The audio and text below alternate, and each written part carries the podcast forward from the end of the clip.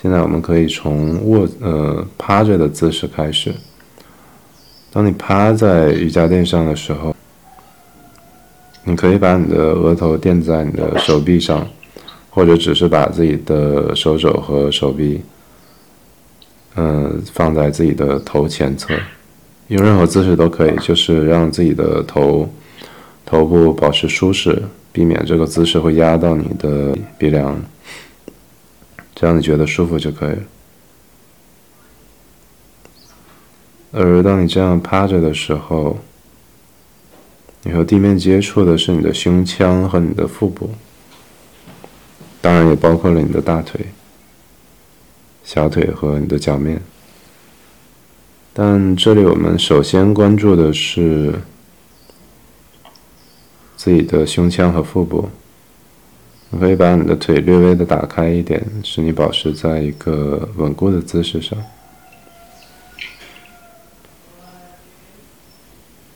当你趴在这里的时候，当空气进入你的胸腔和腹部的时候，首先和地面接触到的是哪一点？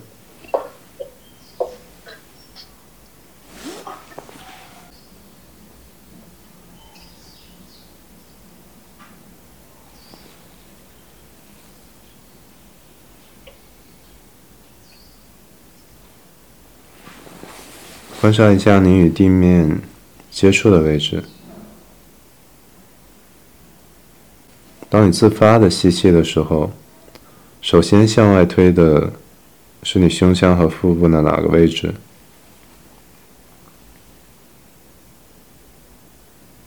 有先后之分吗？比如说是胸腔先向外推，还是腹腔先向外推？而首先接触到。地面逐逐渐的增加了与地面接触面积的是哪些位置？比如说，一开始不是整个正面的身体都在接触地面，当你吸气的时候，与地面接触的面积在增加，是从哪些位置开始增加的？而压力的中心，压力最强的位置。感觉最明显的位置是在你躯干的正中间吗？还是说会偏左或者偏右一些？你不需要刻意的吸气与呼气，你只需要等待呼吸自发的产生，并且在这个过程中观察。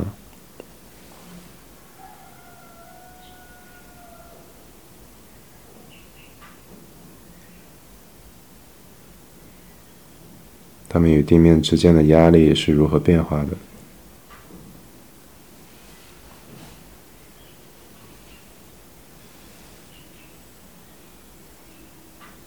当你自发的吸气与呼气的时候，你的腹腔的容量在扩增吗？你下腹部的容量在扩增吗？如果我们把整个腹部看成一个比较大的球形。那么，这个球形的不同位置是否是在同步的扩张？它的压力是否在同步的扩散？首先，我们关注到与地面接触的这一面，比如说你的下腹部，包括了腹部的下段以及靠近会阴的这一带。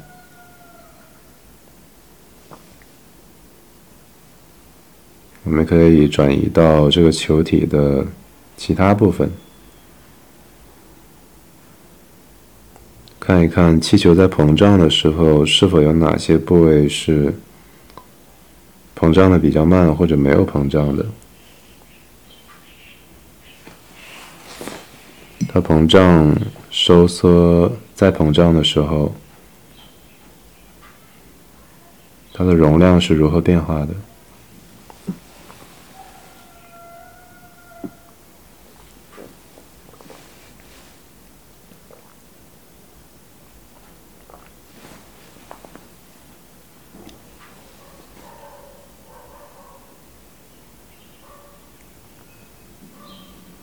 然后你可以向上移动你的注意力，胃部这一带，这里是如何膨胀的。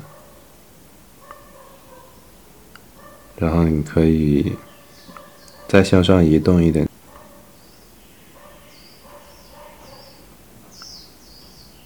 一直到你的胸椎，向上到锁骨，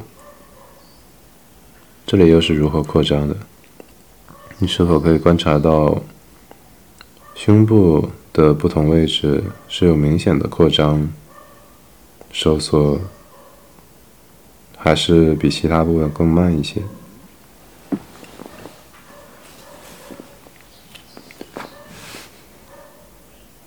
现在你可以在地面上非常、非常轻和非常慢的左右晃动自己的躯干。可以尝试一下，要如何在左右晃动的时候保持舒适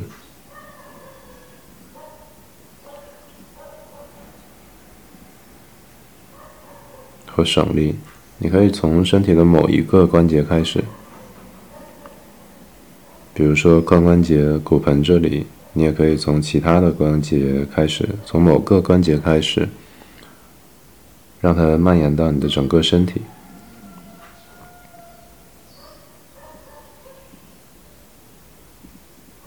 你可以借助晃动你的身体来更加放松你的身体。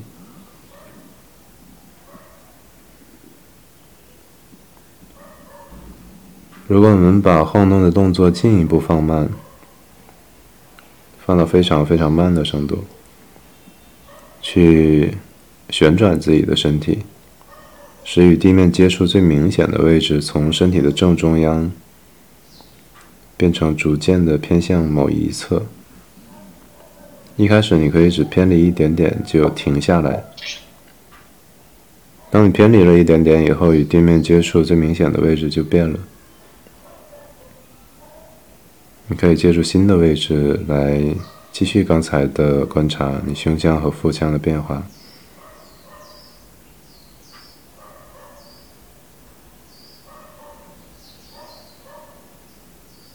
在这个位置上，当你。吸气与呼气的时候，你可以想象你背面的这一段的脊柱，在你胸部的这一段脊柱与地面之间距离的变化。肋骨呢？当你保持这个姿势的时候，因为你偏向了某一侧，你背部的肋骨可能有一边的。距离变化会比较明显，另一边是受到抑制的。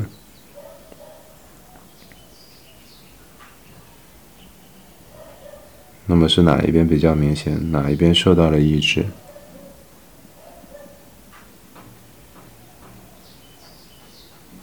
你也可以移动注意力到你的腹腔，也做同样的观察。然后我们还可以继续转动角度一点点。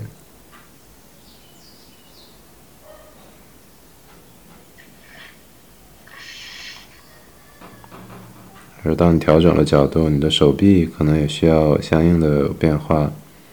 你可以调整到令你觉得舒适、有支撑的位置，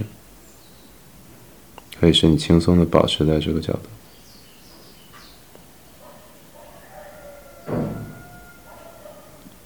你的腿脚的位置也是一样，你可以自由的变化它。现在的重点只是我们。保持胸腔、腹腔与地面接触的稳固，而做过一定的观察以后，你还可以再旋转一定的角度。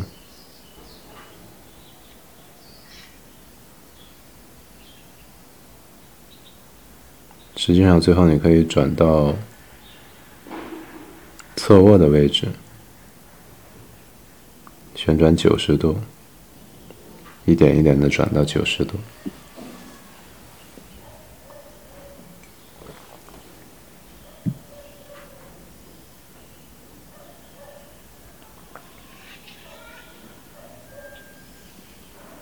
我们先暂时不用做的太过细致，而一侧做完以后，我们可以再回到中间。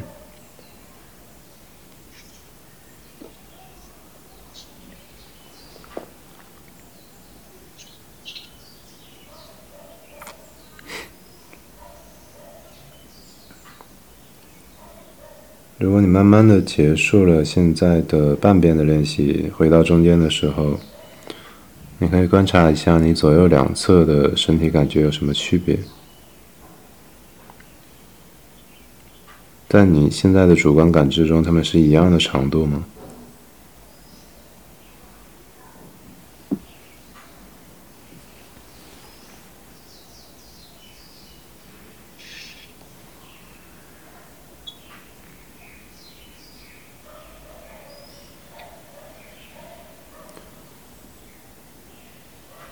现在你可以开始做另一侧的练习。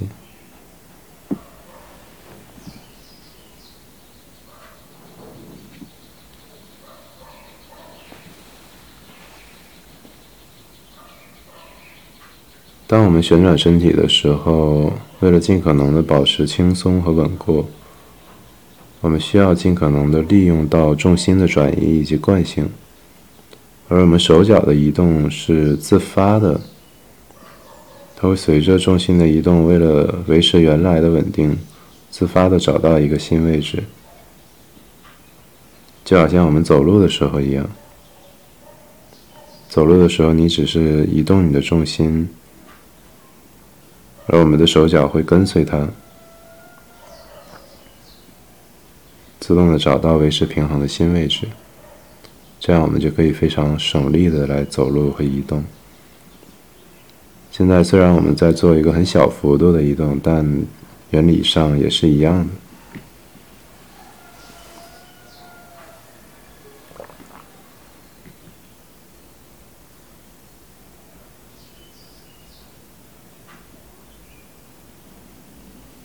现在我们不需要把这个练习做的很细致，就是大致的先观察一下。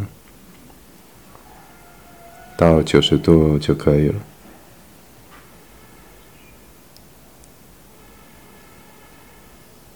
而现在我们可以慢慢的回来，再把自己调整成仰卧的姿势，平躺在瑜伽垫上和仰卧。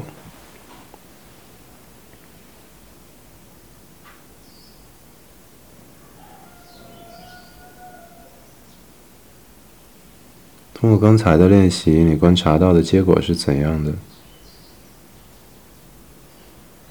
你的胸腔和腹腔在呼吸的时候是如何扩张与收缩的？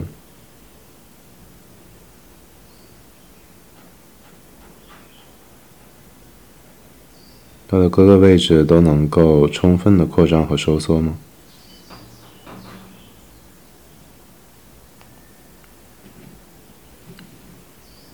而通过接下来的练习，也许你会对这个问题有更清楚的答案。现在我们平躺在地面上，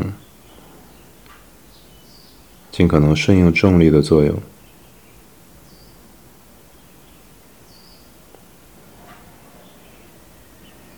你可以轻柔的左右摇晃一下你的头部。刚才的动作有可能会造成一定的颈部的紧张，现在你可以通过轻柔的摇晃自己的头部，来去除掉这种紧张，使自己更加趋向于放松。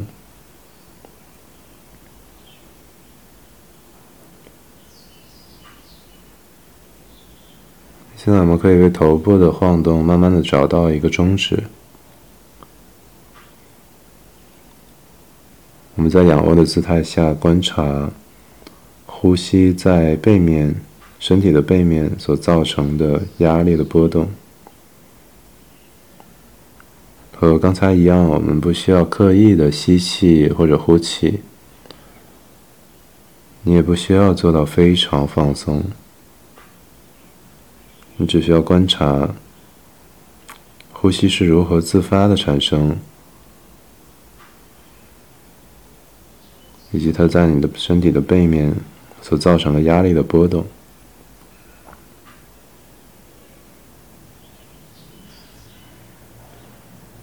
当你的呼吸刚刚转换成自发的吸气，气息开始进入你的胸腔与腹腔的时候，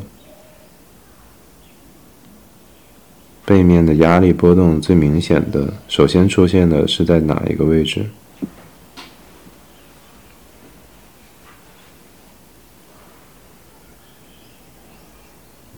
它是朝哪一个方向传递的？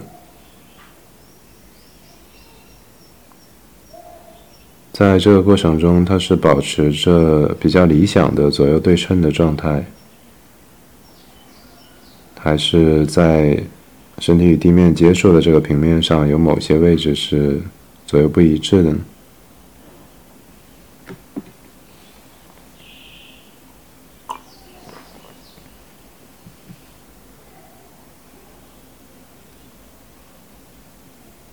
现在我想请你在下一次自发的吸气的时候，在维持你的舒适、放松的前提下，尽可能的扩张你的胸腔的容量。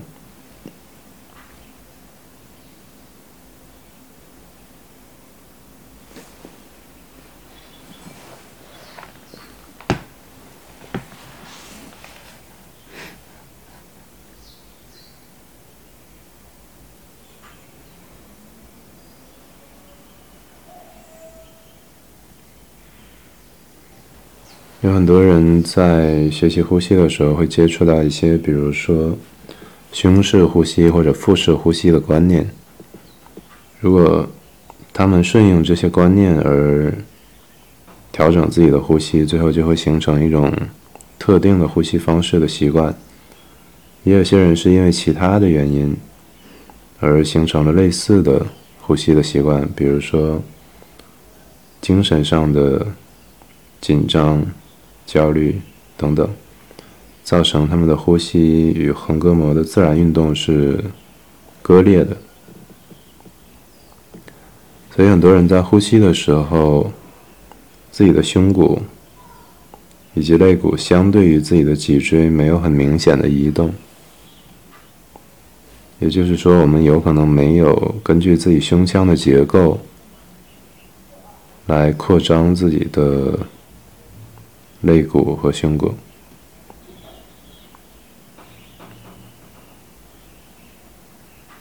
如果有这样的习惯，我们在试图根据刚才的引导扩张自己的胸腔的时候，有些人只是把自己的背部抬离着地面。所以我们现在要扩真正的扩张自己的胸腔，我们需要保持放松。使自己的背部仍然能够维持与地面的接触，但是我们观察自己可以施加一点点意念，让自己的胸腔能够真正的扩张。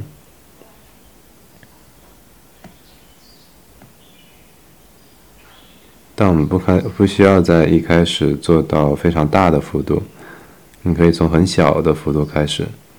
只是观察自然呼吸的时候，胸腔是如何扩张的，而你可以顺应这些方向，用一点点力量，甚至不用力量，只是用你的意念去想象这个容量可以更扩张一点点。你也可以观察是哪些位置有能够被你感知到的紧张与抑制。并且尽可能的放开它，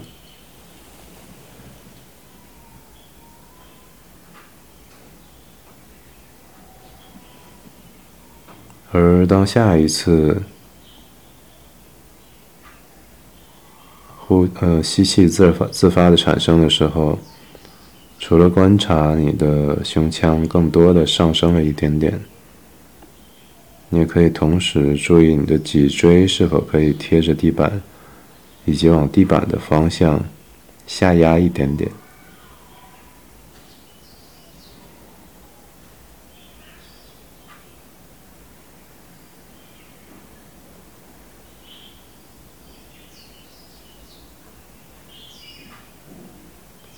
我们不需要刻意的用力，我们只需要观察它是如何自然自然的扩张，以及施加一点点的意念。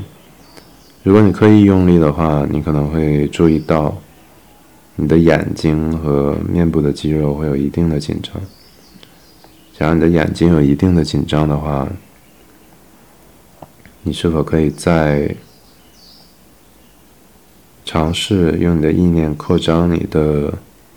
胸腔的时候，轻柔的左右转动自己的眼睛，使这两个动作可以分离开来。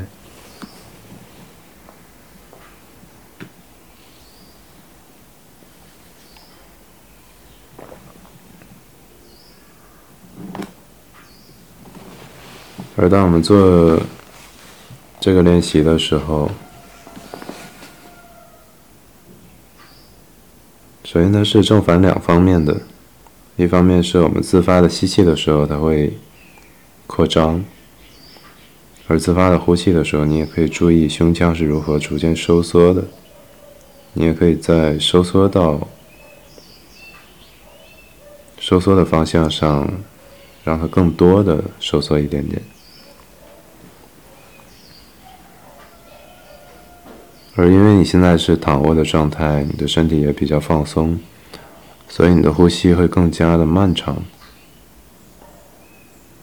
那么在这个状态下，轻柔的并吸可以是不费力的，所以你可以在吸气的时候，让呼吸自发的产生，但是你吸一点点，你观察到了你的胸腔，观察到你的肋骨、胸骨，以及。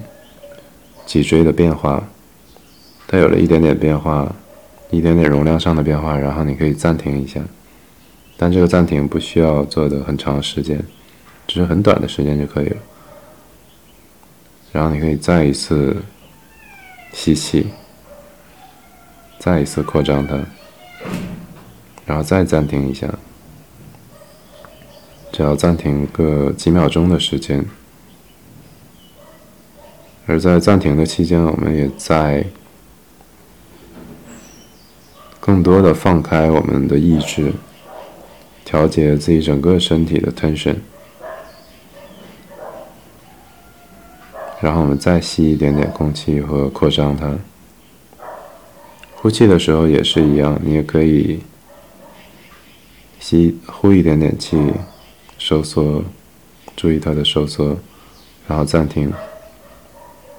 然后再再再呼气和收缩。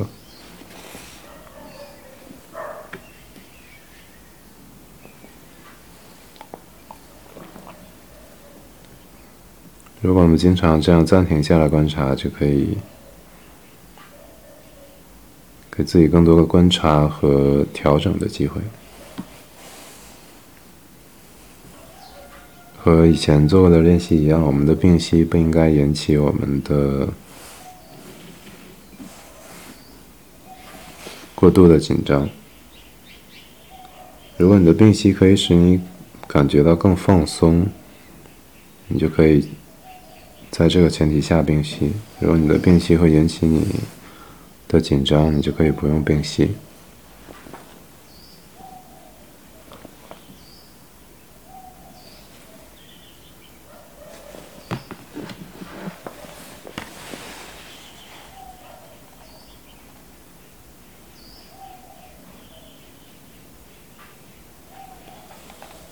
现在我们已经做过了若干次的胸腔和腹腔的，呃，胸腔的扩张和收缩。当你收缩和扩张你的胸腔，并且通过你的意念逐渐的增加和缩小它扩张与收缩的范围，这个时候你的腹腔是如何移动的？与你不控制它的时候相比，有什么区别？而你胸腔扩张和收缩的范围比起一开始有了多少变化？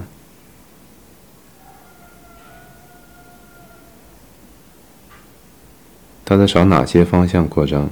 有哪些方向是明显的哪些位置是不明显的吗？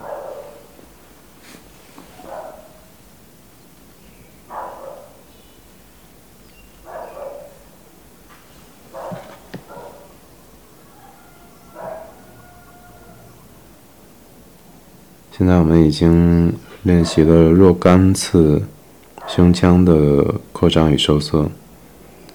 现在我想请大家为这个练习慢慢的找到一个终止。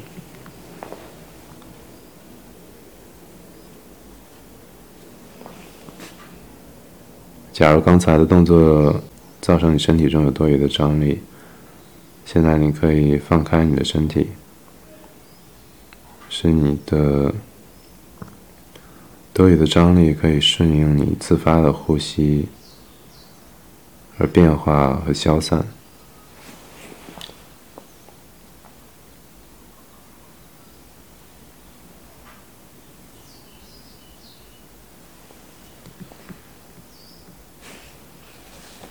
现在我要解除一下大家的静音。我想问一下，刚才的这一个练习里面，你们有没有感觉到？在扩张胸腔的时候，会觉得紧张。比如说，什么位置会有多余的紧张，或者是一种努力的感觉而造成紧张。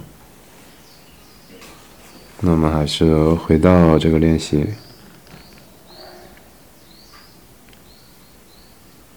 呃，这是这个练习的一个在一开始的时候的一个难点。很多人在刚开始练习这个部分的时候。都会刻意的想要扩张自己的胸腔，而造成一种主观上的用力和紧张感。而这样做的时候，通常眼睛这里都会比较紧，和改变它的朝向，眼睛可能会向某些方向移动，比如说向这个位置看等等。现在我们可以先不练放松了，我们就练一下紧张好了。如果在刚才的动作里面你有紧张的话，你可以再一次的找一找那种紧张的感觉。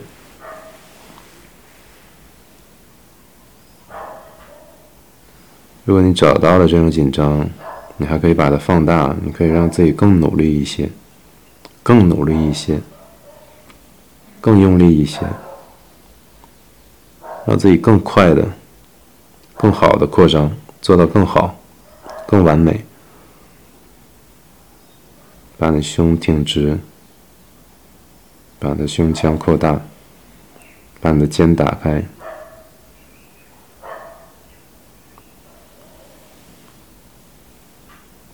回想一下你的生活中所有的，试图把你的胸挺直。造成类似的感觉的时候，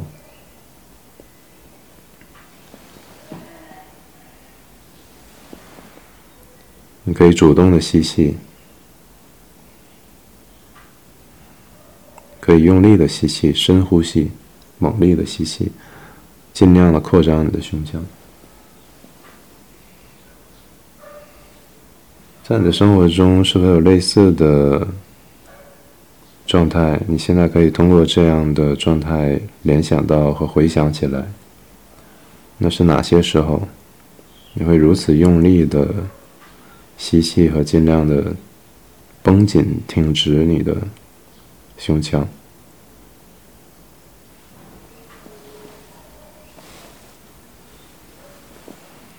那是哪些时候？是发生在什么时间？当时你身处何处？那是怎样的情境？它伴随着怎样的情感？你是出于什么样的动机或者目的，而导致了这样的行为？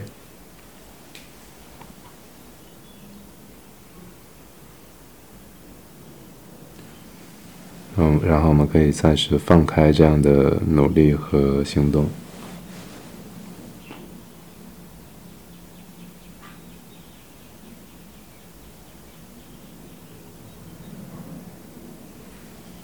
而过度的吸气其实也是一种。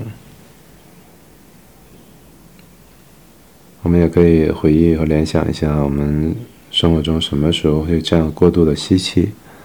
那是在什么时候？什么样的情境下？什么样的情感？以及为什么这样做？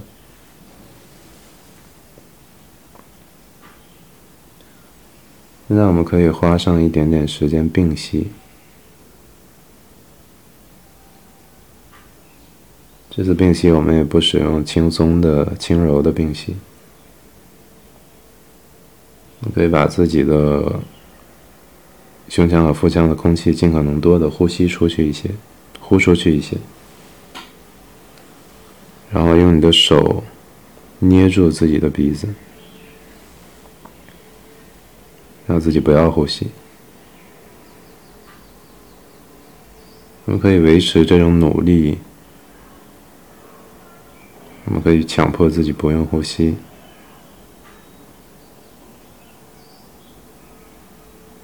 一直到你产生恐惧的挣扎为止。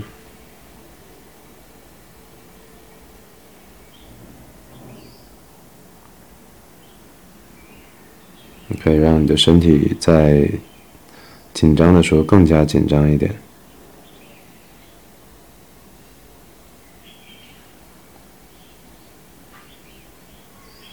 让自己更多用力一些，更多的逼自己可以憋得久一些。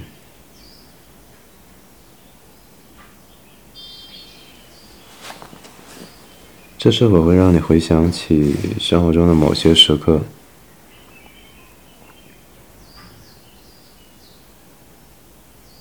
当你需要吸气的时候，你会，你的身体却是在无意识的屏住你的呼吸。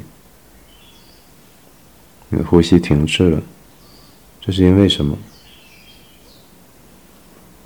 病期可能会有不同程度的，有些时候是比较轻微的，也有些时候是比较严重的，但可能你都没有办法意识到。而最严重的一种状况是你意识到了，但是你没有办法改进，可能也会非常强烈的喘不过气来，但是你没有办法去改进它。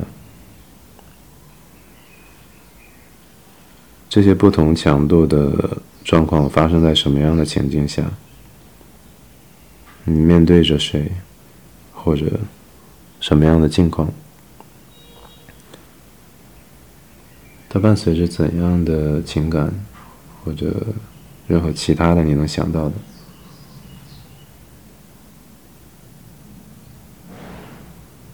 你要处于怎样的心理动机？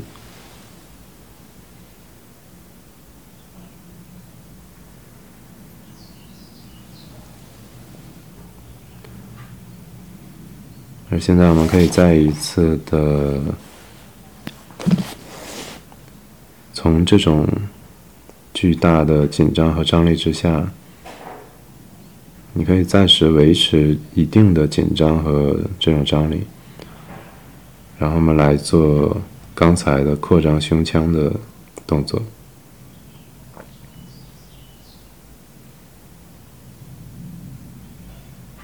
而现在，你可以在。每一次呼吸的时候，放开一点点，或者说放开一层刚才的紧张。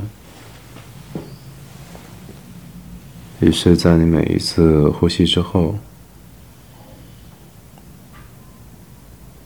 你的呼吸都会更放松一点点，主观的努力都会更少一点点，而呼吸也会比刚才更从主动干预。意志变得更自发一点点，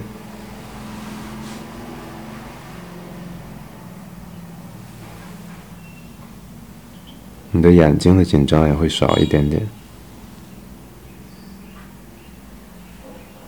你头颈的紧张也会少一点点，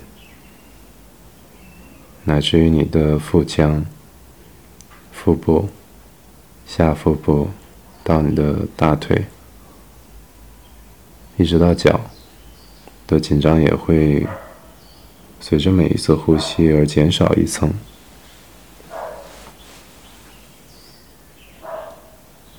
于是你的身体就可以更多的顺应重力一点点而觉得沉重一点点。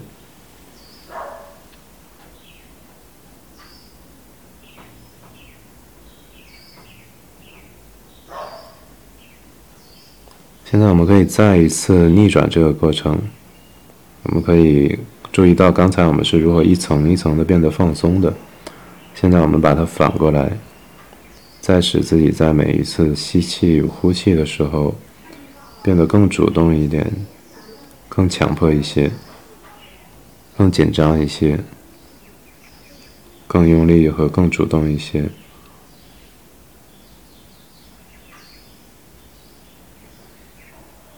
同样是每次增加一层紧张，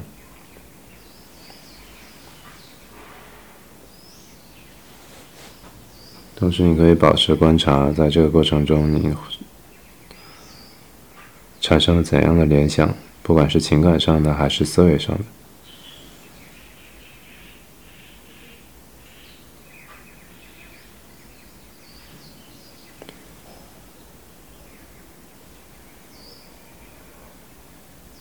让自己紧绷到非常非常的紧绷，就好像你想起了你生命中所有的 motherfuckers 一样。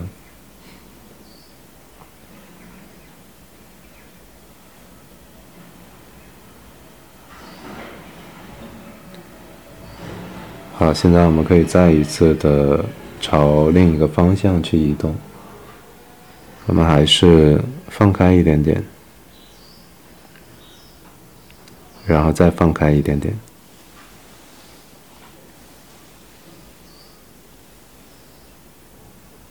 你可以在做动作的时候，同时轻微的摇晃你的头部，也放松你的眼睛一点点。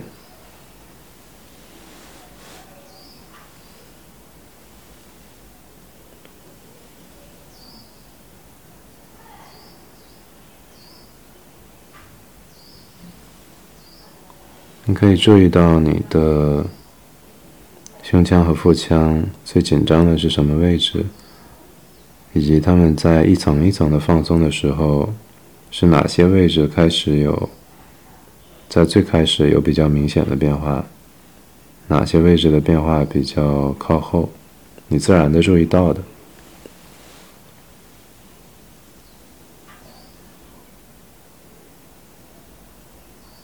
而随着你在每一次逐渐的趋向于自发的吸气、呼气之后，随着你一层层的变得放松，有一些你原来感知不到的紧张，现在可以被感知到了。于是你就可以更多的释放和放开这些张力。这是我们大脑中的噪声。当噪声变少以后，观察就可以更抽象和更清晰，但实际上你却又更省力。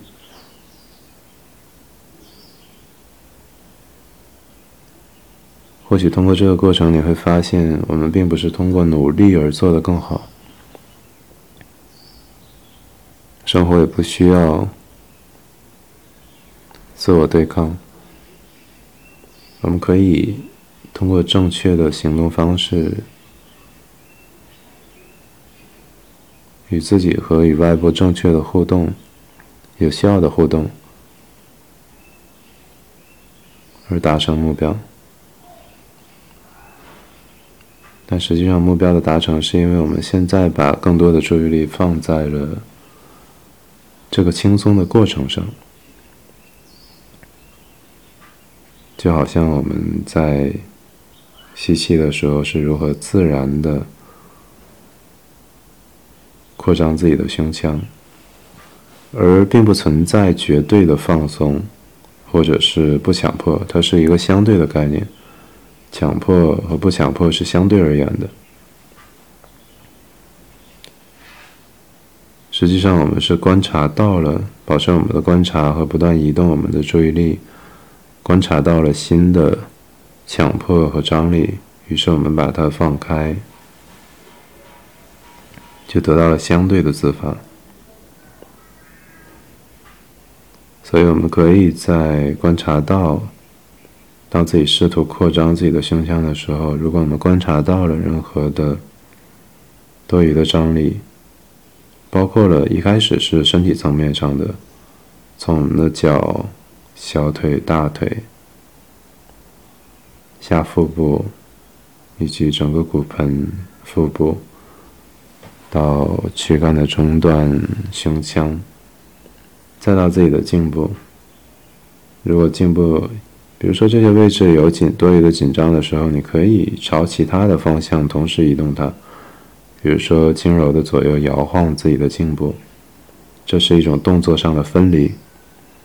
我们知道，同时被激活的神经元之间会产生关联，而现在我们观察到了它们同时被激活，于是我们同时朝不同的方向做动作。乃至于它们的节奏也不一样，我们就成功的把它分离开来。这是神经重塑的一个过程，它符合人的生理、生理层面的规律，所以我们可以不费力而去调整它、重塑它，而努力更多的是顺应我们原本的倾向。它只是机械性的一种。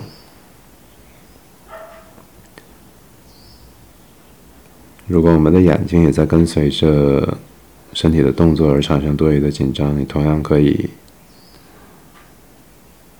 左右转动它，或者用其他的方式转动它，来将它与动作分离开来。当然，我们在转动它的时候，也需要保持。这里的动作的轻柔和逐渐的使它趋向于更放松、更放开，而当你的眼肌趋向于更轻松和更放开的时候，你的整个颅骨都会更加的顺应重力，包括你的下颚，也包括你的蝶骨乃至后方的枕骨等位置。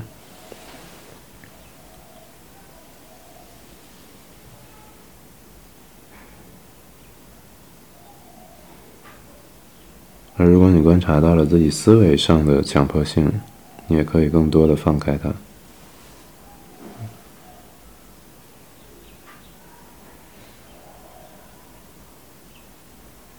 思维上的强迫性指的更多的是，是比较急于在短时间内达成目标的想法，而现在我们更多的采取一种旁观的态度。我们不是在强制自己的身体如何行动，实际上你没有办法强制自己。假如我们真的可以命令我们的身体做什么，刚才那个屏息的动作你就可以永远的做下去。但实际上，你屏息到一定程度的时候，你就会发现你并不能控制你的身体，而且在屏息的过程中调动的很多无意识的肌肉，是你平常没有办法控制和觉察到的。但实际上，对于发声来讲，这一部分的肌肉要比表层的肌肉更加重要。有一些人有健美先生一样的身材，但是他们没有办法很好的控制自己的声音，因为我们在健身房里练的肌肉和这一部分的肌肉是不一样的，你几乎没有办法有意识的控制这一部分。所以现在我们更多的是让自己的意识与身体。像是一种共舞的关系，而不是一个强制另一个。你可以让他们共舞，而在这个过程中发生了一件事，而发生的这件事是你的胸腔扩张的体积逐渐的变大了。而在这个过程中，有更多的意志紧张被去除了。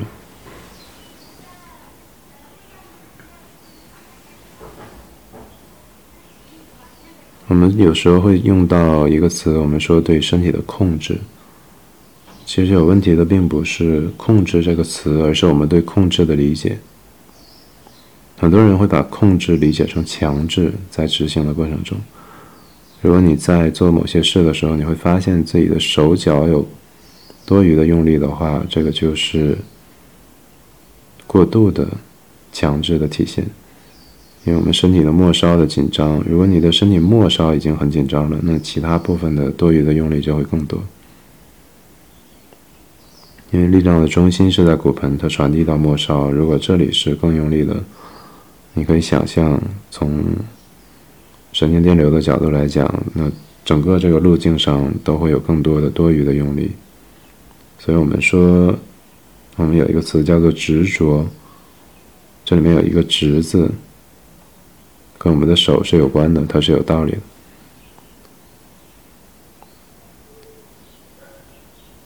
而控制，我个人的理解更多的是，就像骑马，控就好像我们在控马。我骑着马朝着某一个方向去前进。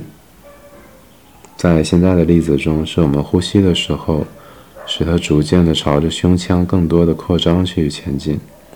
在这个过程中，我并不做什么，我只是引导这匹马朝着那个方向走。而走路的这个部分，这匹马自己会完成。而我所做的只是，如果它过于的偏向于某一个方向。它要走错了，或者说它太往左了，它要掉到左边的路面下面了。这个时候我就控马，使它偏移回来一点点。如果它太过于朝右了，我就再一次控马，让它再偏左一点点。而如果他没有什么特别失控、发疯的行为，这个时候我是不需要去治他。我只需要控满，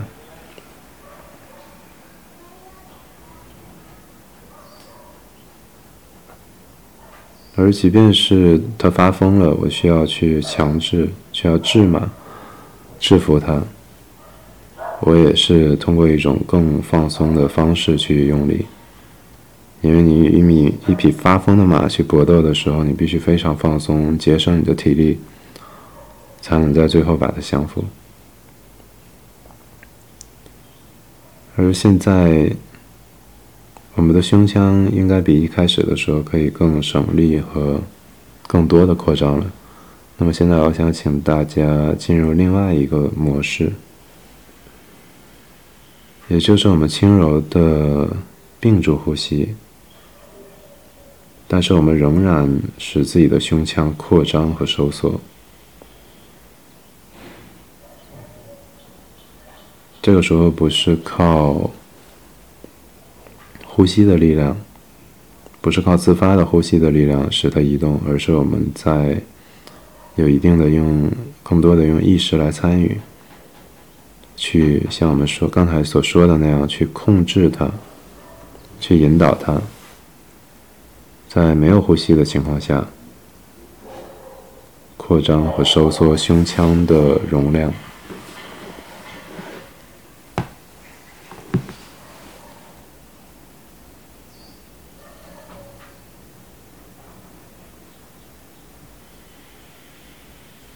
当然，我们不需要把这个动作做到过度。如果你需要呼吸的话，你也可以再恢复呼吸，调整一下。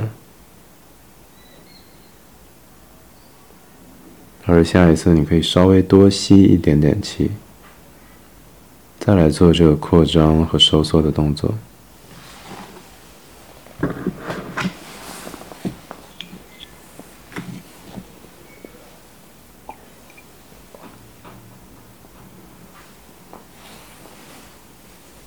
而更下一次的时候，你可以再多吸一点点气，来做这个扩张和收缩的动作。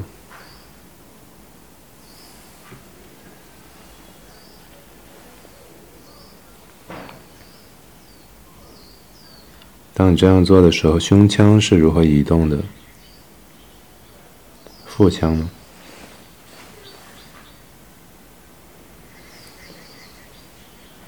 我们现在可以为现在的练习慢慢的找到一个终止。我们恢复自然的呼吸也不需要主动的移动自己的胸腔。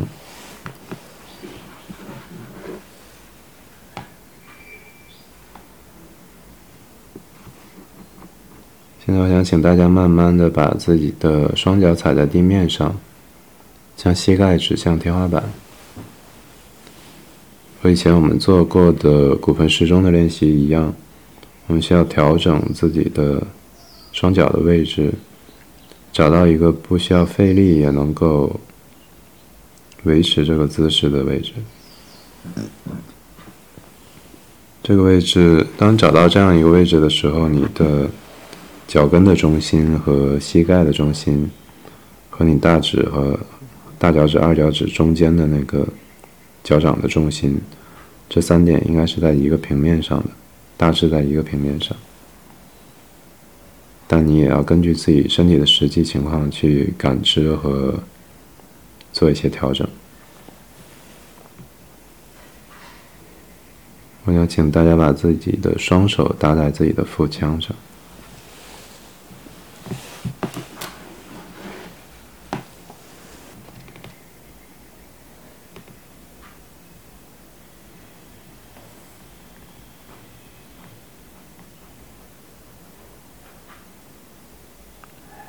你可以观察，当呼吸自发的产生的时候，你胸腔的所占据的空间是如何变化的，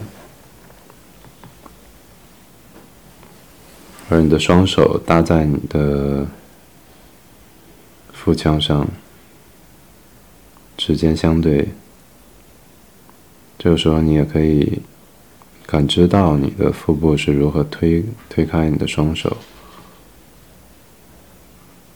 是它在空间中移动的。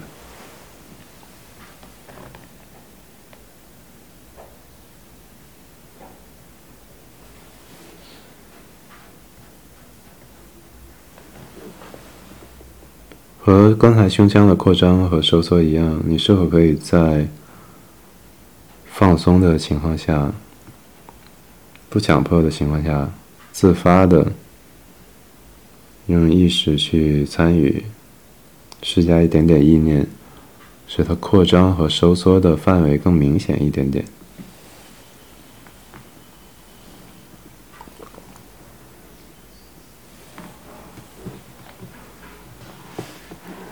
在这个过程中，有哪些位置的受力是不均匀的吗？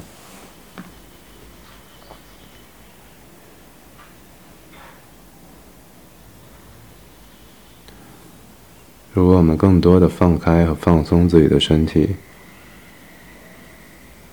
让身体从上到下都能更多的感受到重力的作用，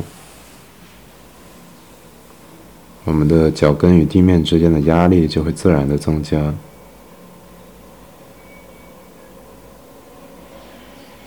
身体的其他部分也是一样。从头到脚的重量感都会增加。如果现在我们等待自己的吸气产生，让自己的腹肺部能够充满空气，而等它充满空气以后，我们可以再一次自然的并吸，在不吐气的情况下，压缩自己的胸腔。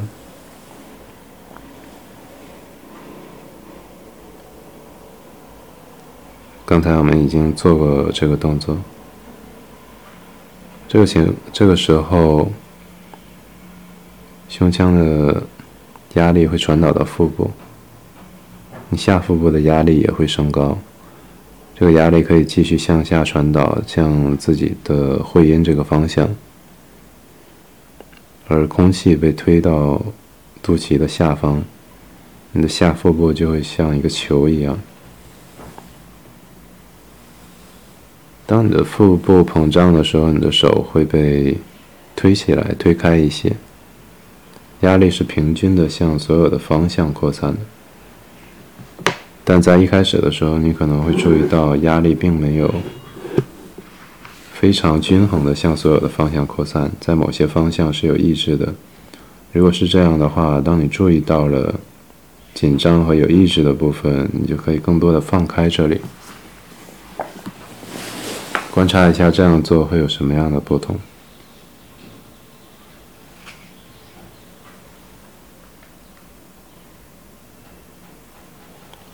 你可以注意腹部的气球的压力是如何向所有方向扩散，既包括了朝上，也包括了朝下，包括朝自己的会阴的方向，也包含了朝地板的方向。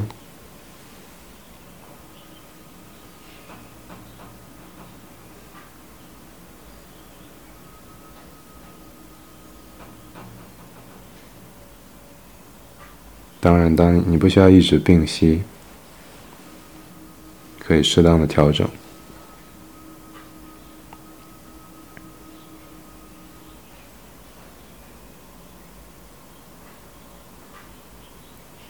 而我们可以再一次的做这个练习，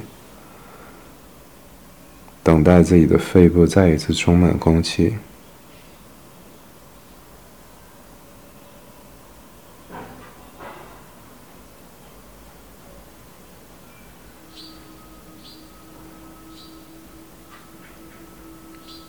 然后压缩自己的胸腔，让压力朝着腹在腹部的这个球形中朝所有的方向扩散。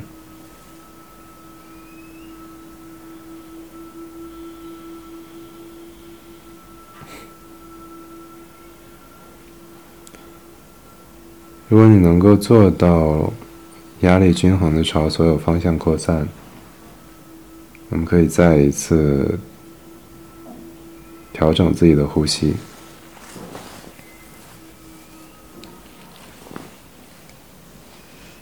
等待自己的肺部再一次充满空气。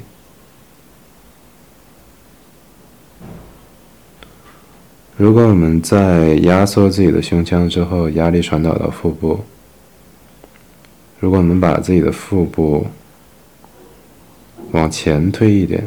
也就是主观的、主动的向前推自己的腹部，把自己的肚皮向前推一些，你可能会注意到空气会被从肺里挤出去。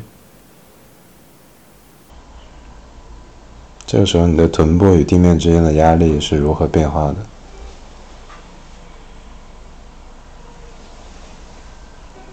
你可以做一两次这个这一部分的练习，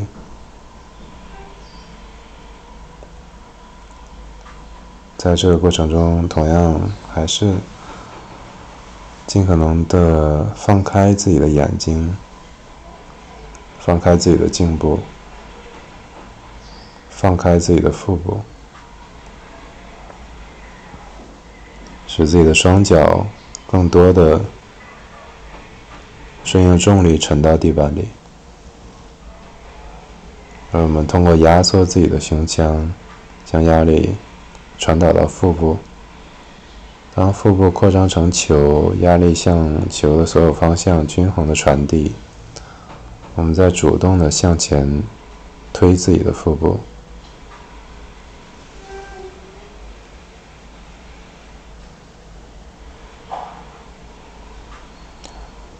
我们可以为现在的练习慢慢的找到一个结束。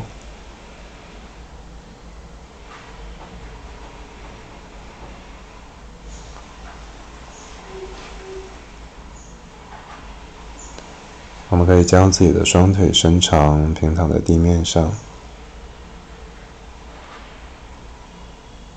观察因为动作而产生的多余的张力是如何随着你的呼吸。逐渐的变化以及消散。现在你可以观察一下自己在呼吸的时候与一开始相比是否产生了某种变化。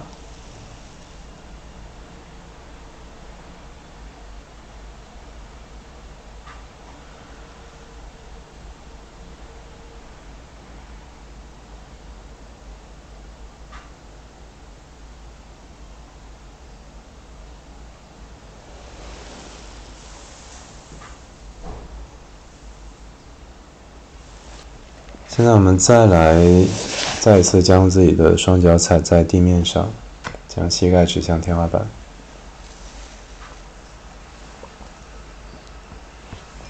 这一部分，这一次我们的练习是，我们还是等待吸气自发的产生，让空气慢慢的充满自己的肺部。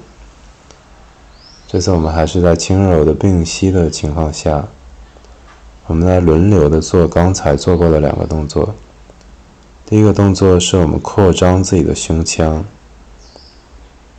于是自己的腹部会收缩，胸腔会扩张；而第二个动作是我们压缩了自己的胸腔，而压力会传导到自己的腹部，而我们向外推自己的腹部，也就是说，我们主动的扩张了自己腹部所占据的空间。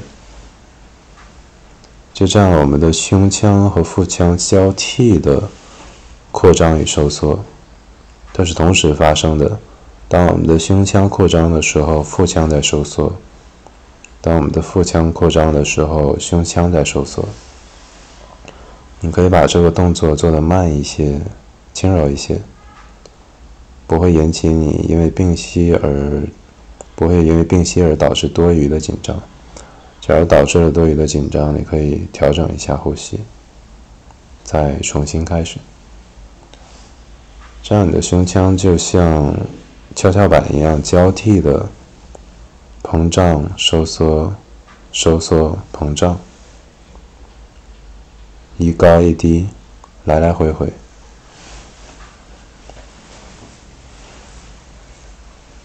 可以把这个动作做得更慢一些，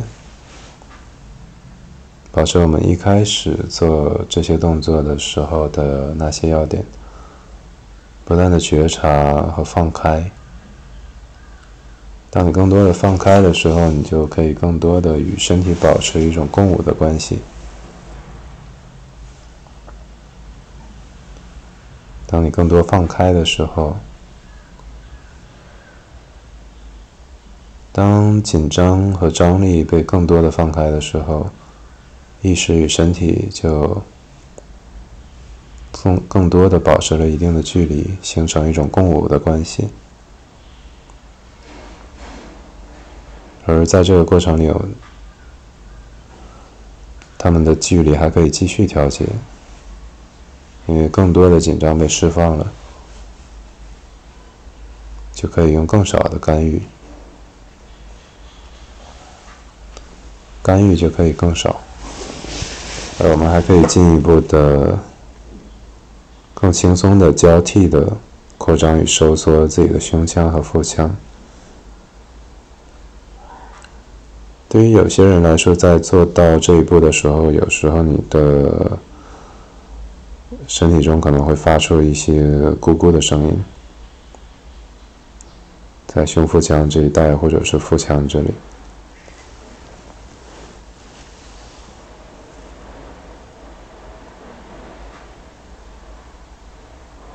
如果你产生了比较着急和多余的用力，你也可以暂停一下。调整一下，我们不需要急于达成动作，而把动作做到多少数量也并不是很重要。我们并不是在做健身房的练习，在这个过程里，觉察和等待更重要。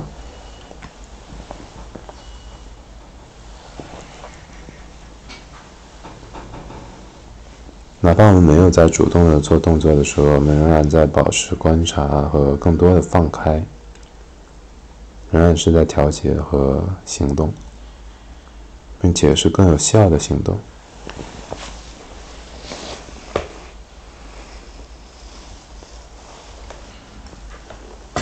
你也可以用上我们之前用过的各种方法，比如说滚动头部。分离眼睛，摇晃身体等等，让身体更多的顺应重力，以去除因为动作而产生的多余的 tension。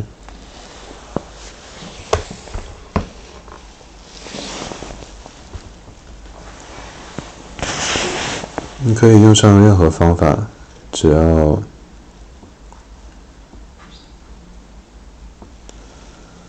于是因为动作而产生的多余的张力就会被逐渐的释放掉。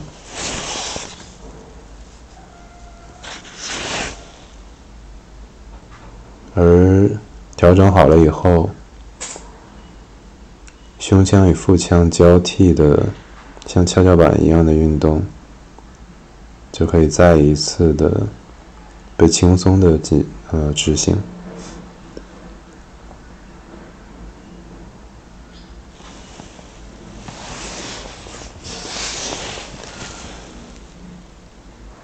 当你这样做，或许在某一刻你会感觉到，在胸腔与腹腔的交界的位置，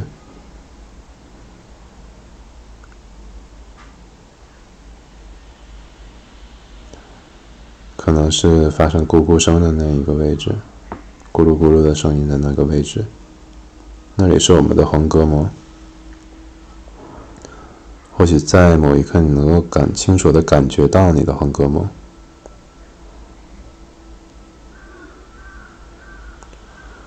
我们现在可以把这个练习过渡到下一个阶段。如果没有感觉到也没有关系，我们可以暂先过渡到下一个阶段。这个阶段是我们不再屏息，我们可以使呼吸自发的产生。和之前一样，我们还是非常放松、放开，让我们的呼吸自发的产生。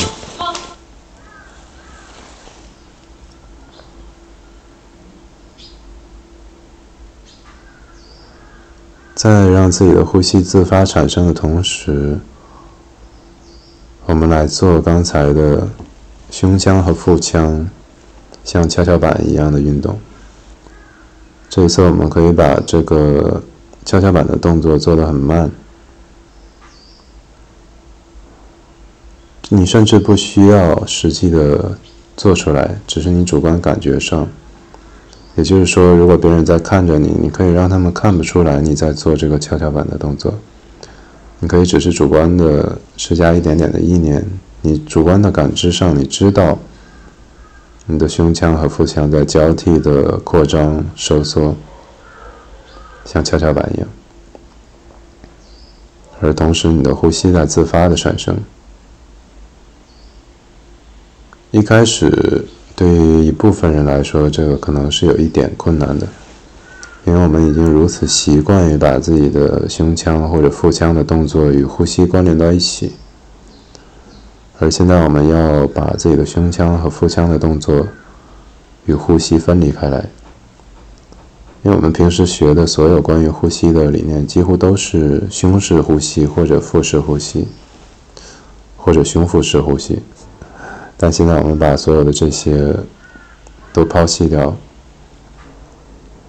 当胸部和腹部在交替的膨胀与收缩，但是呼吸在自发的产生，与这些动作没有关联的时候，它们被分离开来的时候，或许你就会发现，呼吸是对于呼吸来说真正必要的是什么？胸腔与腹腔的移动是否是必须的？如果我们的胸腔与腹腔的动作可以与呼吸分离开来，它可以从呼吸中剥离开来，那么对于呼吸来说，必要的是哪些？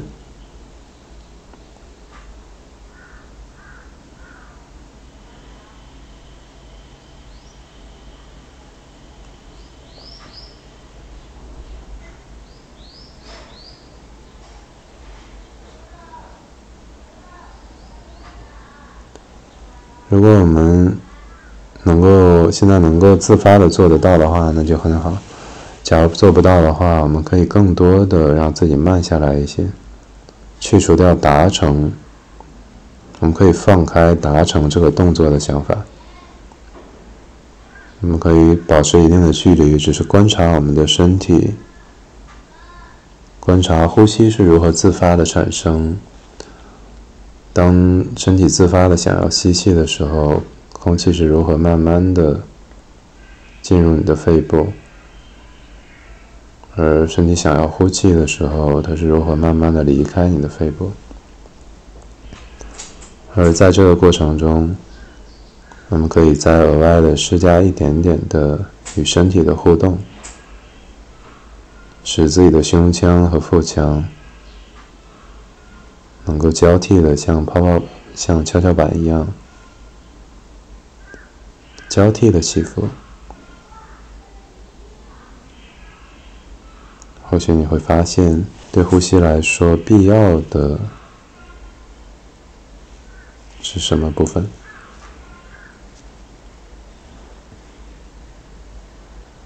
然后，我想为现在的练习慢慢的找到一个结束，因为这一个这一部分，我需要确认一下你们的主观感觉是怎样的，做到了什么样的程度。观察到了什么样的程度，或者说观察到了哪些信息？